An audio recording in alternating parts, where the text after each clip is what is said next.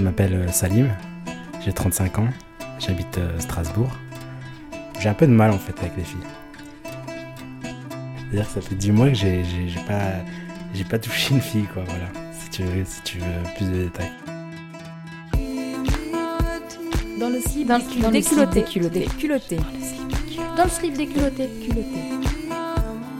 Louise Hénard et Mathilde Groisil.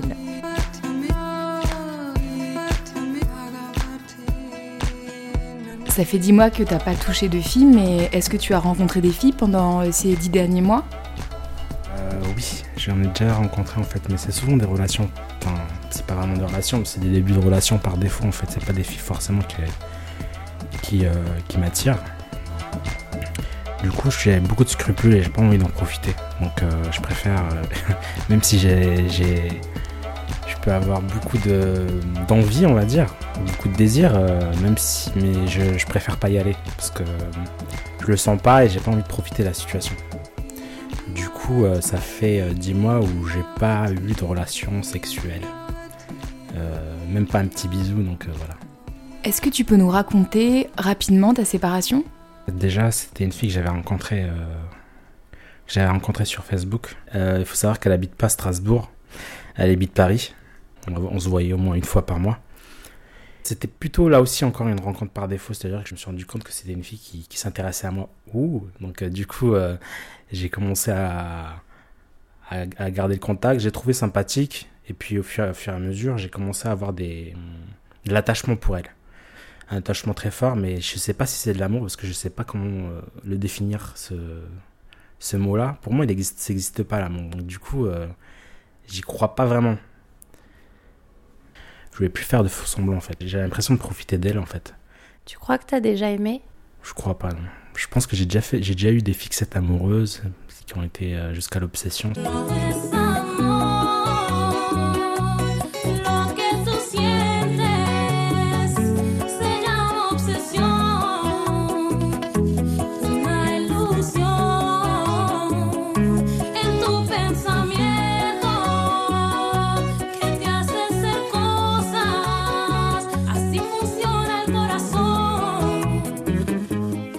Sais pas comment définir l'amour. Je sais pas en fait. J'ai peut-être peur de, de ça en fait. Du coup, euh, je suis pas dans le lâcher prise par rapport à ça et j'ai toujours peur en fait peut-être de l'abandon ou, euh, ou du rejet.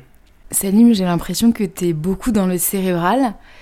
Et est-ce que quand t'as des rapports sexuels, t'arrives à lâcher prise? Non, euh, je suis dans le cérébral aussi dans, dans les relations sexuelles. C'est-à-dire que je me mets trop la pression à chaque fois. J'ai trop le, j'ai aussi la peur de la performance en fait. Comme j'ai pas beaucoup d'expérience, euh, je me mets un peu trop le la pression et du coup en fait c'est pas terrible. hein. Enfin ça passe, ça passe. J'arrive quand même à combler euh, par le biais des préliminaires, mais euh, après c'est pas évident. Comment tu sais que c'est pas terrible? Euh, j'ai peut-être un comment s'appelle un rapport avec avec le porno peut-être qui est, qui est compliqué et puis qui fait que quand je vois des acteurs qui euh, qui durent très longtemps je me dis que c'est la norme et puis euh, je je suis très pessimiste dans le sens où j'ai beau euh, recevoir des feedbacks positifs de la part des filles j'y crois pas en fait Est-ce que tu consommes beaucoup de porno?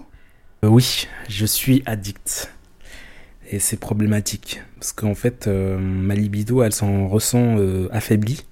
À mesure où j'ai moins de, de désir d'aller vers euh, les filles ou d'être attiré euh, par une fille. C'est-à-dire que euh, je suis dans ma bulle, en fait. C'est aussi un refuge. Et ça me permet aussi de, de moins ruminer, en fait. Par exemple, quand je m'ennuie, ça, ça un shoot de dopamine. Et puis ça me permet aussi d'oublier en fait peut-être le, le mal-être que je peux ressentir de temps en temps. Ah, tu regardes, j'ai un truc à te montrer. C'est quoi ça, ton père? Non, mais je les planque dans ces dossiers comme ça, je suis sûr qu'il pourra jamais les trouver. Putain, arrête, j'ai plus envie de mater ça là. Une fois que tu peux le faire en vrai, euh, ça perd tout son intérêt ce truc là, c'est même un peu dégradant. Alors, pour l'instant, t'as encore rien fait. Alors tu regardes et tu prends la chaussette.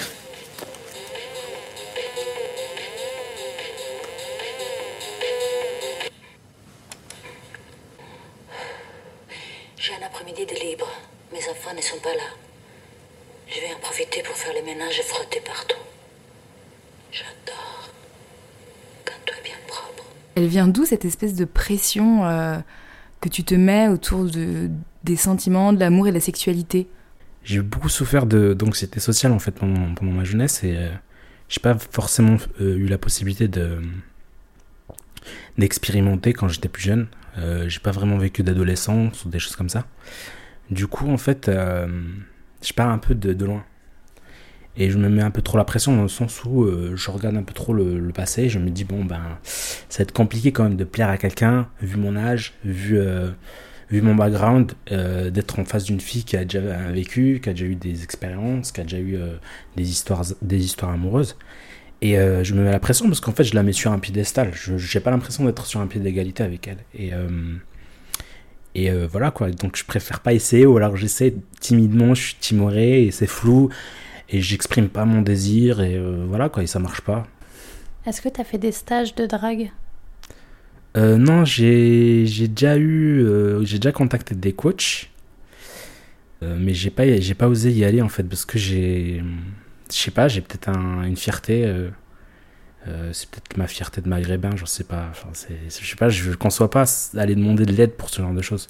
Euh, en plus à mon âge, 35 ans quand même, je sais pas. Enfin, je me vois mal en train d'aller accoster des, des gamines euh, dans la rue, je sais pas, ça fait bizarre. Ça fait un peu gros vicelard quoi tu vois qui je sais pas Bah, déjà en plus j'ai des problèmes par rapport à ce qui se passe en ce moment avec tout, ce qu'on dit sur le, le- l'harcèlement de rue choses comme ça donc ça me bloque davantage j'ai même pas envie d'y aller quoi Est-ce que la, la culture musulmane, elle a un impact sur euh, ta vision de la sexualité, sur la manière dont tu la vis? Dans ma famille euh, la sexualité c'est quelque chose de cracra tu vois c'est pas quelque chose qui qui est épanouissant c'est quelque chose euh, qu'on pratique pour la reproduction c'est quelque chose de tabou. Par exemple quand je regardais la télé il y avait un petit bisou fallait changer de chaîne tu vois des trucs comme ça. Et j'ai jamais eu d'éducation sexuelle. C'est à dire que mon père m'en a jamais parlé ma mère m'en a jamais parlé. Et en plus de ça j'étais entouré de sœurs et euh, je vois que mes sœurs aussi étaient très prudes et je me suis dit c'est les modèles que j'ai en face de moi et en fait euh, je me dis, toutes les femmes sont comme ça. Et puis ma mère me disait aussi souvent, euh, respecte les femmes, tu vois. Du coup, je la respectais tellement que je les regardais pas, quoi, en fait. J'ai perdu ma virginité à l'âge de 27 ans. Je suis parti tout seul à Barcelone. Et en fait, j'étais sur la place à la Rambla. Et il y avait des prostituées et je me suis dit, bon, j'ai dit, putain, je vais aller payer une fille pour pouvoir avoir une relation sexuelle avec elle. Ah, et du coup, je suis parti la voir, mais euh, enfin, ça s'est pas passé comme prévu. Je me suis pas dit, je me suis dit au début, peut-être que ça, va- le faire, peut-être que je vais avoir, euh, je vais, je vais assurer, mais non, en l'occurrence, non, ça a duré, ça a dû durer trois minutes. Ce qui s'est passé, c'est que j'avais un peu honte, je suis parti euh, penaud, mais moins, je me suis dit, je suis plus puceau, quoi. Et t'es retourné en voir des prostituées? Oui, une fois, une deuxième fois, euh, quand j'étais parti à Amsterdam. Mais après, je me suis juré que j'irais plus voir une prostituée parce que c'est tellement. euh, c'est pas ça en fait. Me- c'est. C'est pas. C'est mécanique, c'est. euh, c'est froid, c'est. Ça manque de, de chaleur humaine, euh, je sais pas. J'ai besoin de me sentir aimé aussi, tu vois. Tu te trouves pas beau? Je me trouve pas beau non plus. Euh, je me trouve pas beau et puis. Et puis j'ai des problèmes euh, par rapport à, à mon arrêt- à mes, à mes. Enfin voilà quoi. À tes cheveux? Non, pas mes cheveux, mais. Voilà, tout ce qui est euh, problème érectile, des choses comme ça, c'est. C'est, des choses, en fait. euh, Enfin, pour moi, là aussi, j'ai peut-être un blocage aussi, et j'ai peut-être peur de ça, c'est que j'ai peut-être peur du jugement, et je me dis que si j'ai pas. Si ça marche pas en bas, c'est mort, quoi. Tu vois? C'est, une pensée limitante que j'ai encore. Mais parce que ça t'arrive souvent de- d'avoir des problèmes d'érection, c'est ça? Euh, oui. Bah, en fait, comme je suis conditionné à, à, à l'onanisme, comme on dit, c'est-à-dire que je fais que ça, euh, quand c'est une fille qui fait ça avec moi, en fait, c'est euh, c'est pas la même chose. Je, parce que elle connaît pas mon corps et ça m'excite pas, en fait. Enfin, ça m'excite le corps d'une fille, mais. et en fait, je me sens désincarné dans mon corps. Même si je, je le connais, je, le, je me sens désincarné. C'est-à-dire que euh, j'ai pas l'impression d'habiter mon corps. J'habite ma tête, ma tête elle m'habite, ou je sais pas, enfin bref. Mais toujours est-il que, toujours est-il que je, je, je, je l'habite, j'habite pas mon corps en fait. Je- C'est juste euh, quelque chose que je me trimballe. Let's do this, gangsta. Donne-moi ton cœur, baby, ton corps, baby.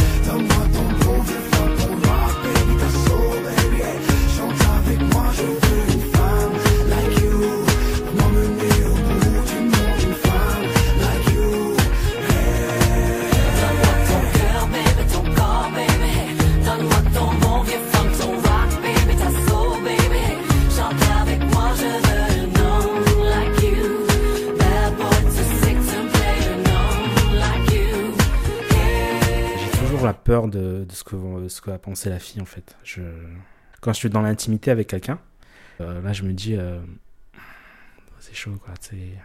Enfin, j'assure. Et euh, quand, quand je me dis ça, en fait, même pour un, un entretien d'embauche ou un truc comme ça, que je me dis, il y a un jugement, quelqu'un qui va me juger pour ce que je fais, c'est mort quoi. Mais pourquoi tu pars du principe que la fille, elle va te juger? Vous êtes pas un peu comme ça, genre. euh, ah, c'était un bon coup, c'était un mauvais coup, euh, je sais pas, c'était. Ah, il était nul au lit, je sais pas, enfin bref, je pense que vous êtes un peu comme ça. Et c'est souvent les feedbacks que j'ai eu en fait de la part des, des mecs, euh, enfin de mes amis, euh, mecs.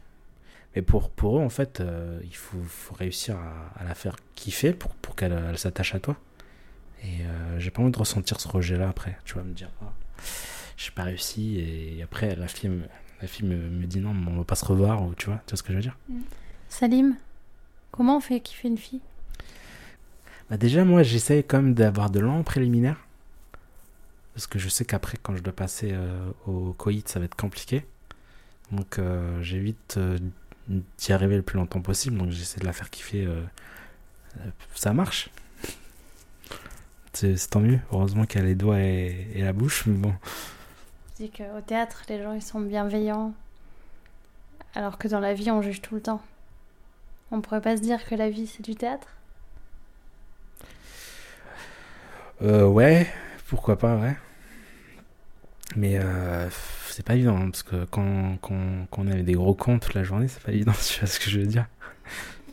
Euh, ouais, pourquoi pas. On fait tous de la merde à des moments. Bah j'imagine, ouais.